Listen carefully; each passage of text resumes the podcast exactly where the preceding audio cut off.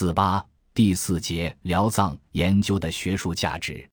二，辽代的高僧大德亦以他们富有才华的著述活动，把辽代的佛教装点的丰富多彩。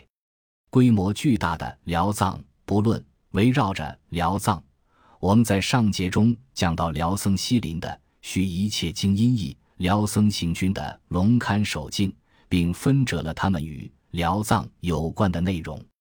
更为突出的人物是辽藏的组织者和实际主持人无碍大师全晓，他无疑是辽圣宗时代著作等身的一代佛教领袖。仅高丽僧一天的新编诸宗教藏总录，就著录其著作十七种七十五卷，其中应县木塔中与辽藏同时发现的就有三种四卷。全晓的弟子智光撰写了。重修云居寺碑记，此碑文中提到的云居寺寺主除别千峰，也是一位饱学经论的高僧。他在为门徒之时，就与来访云居寺的皇后论南蜀萧，以道相得，为寺主后立纲为典，使云居寺寺不坏于平地，经不坠于东风。白带山云居寺碑在房山石经题记汇编十九杠二十页。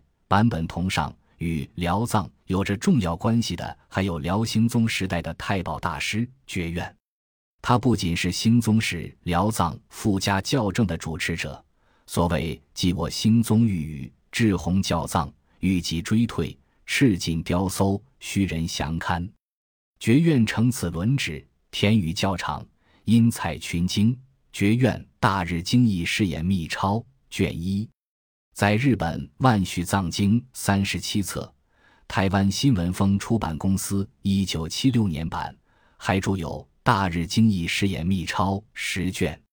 此外，还可举出姓名的易学僧有著作《显密圆通成佛心要集》二卷的道殿，著作《三宝感应要略录》三卷，《随愿往生集》二十卷及《首楞严经玄赞科》三卷的辽僧飞卓。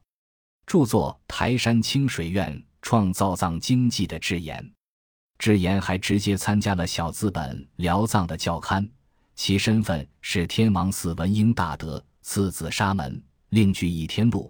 智言还著述了《四分律尼戒略释科》一卷，《般若心经科》一卷。另一位曾为一切佛菩萨名集作序的思孝，更是一位佛学大家。仅据《倚天目录》统计。他的著作有二十种之多，内容涉及《华严经》《大涅盘经》《法华经》《般若理趣分经》《大宝积经》《观无量寿经》《报恩奉盆经》《八大菩萨曼陀罗经》及《十诵律》等。一天新编诸宗教藏总录，在大正藏五十五册一六五至一一七八页。从十经简目中，我们还知道辽代的译经僧慈贤。他翻译的密教经典记有十部十四卷，等等。总之，围绕着辽藏的研究，我们可以看到一大批才华出众的辽代高僧们的杰出贡献。他们在中国佛教史上的地位，应该给予公正的评说。三，从辽藏的研究中，我们还看到辽王朝与周边国家及地区。在佛教方面的交往是十分活跃的。辽藏两次传人高丽，并成为在雕高丽藏的教本。在雕高丽藏受辽藏的影响是十分明显的。其内容除复刻开宝藏、天智至古智的内容外，其后续部分基本上是在辽藏的影响下编辑完成的。辽王朝虽与北宋王朝对峙，连年战争。但自宋真宗景德元年，即辽圣宗统和二十二年（一千零四年），宋辽订立澶渊之盟。在此后的百余年间，宋辽间基本上无有战事，两国之间的交往也十分频繁。其中应辽王朝之请，北宋朝曾赠《大藏经》一部给辽方。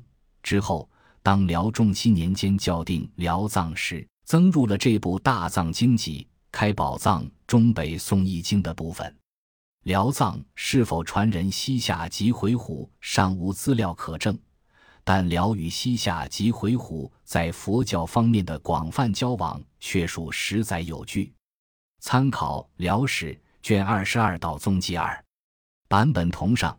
因为我们的文章不是专门论述这一问题的，故点到为止。总之，辽藏研究带给我们的一个重要启示是：不要忽视辽代佛教。辽代佛教的研究必将为中国佛教史增添内容丰富、色彩斑斓的一章。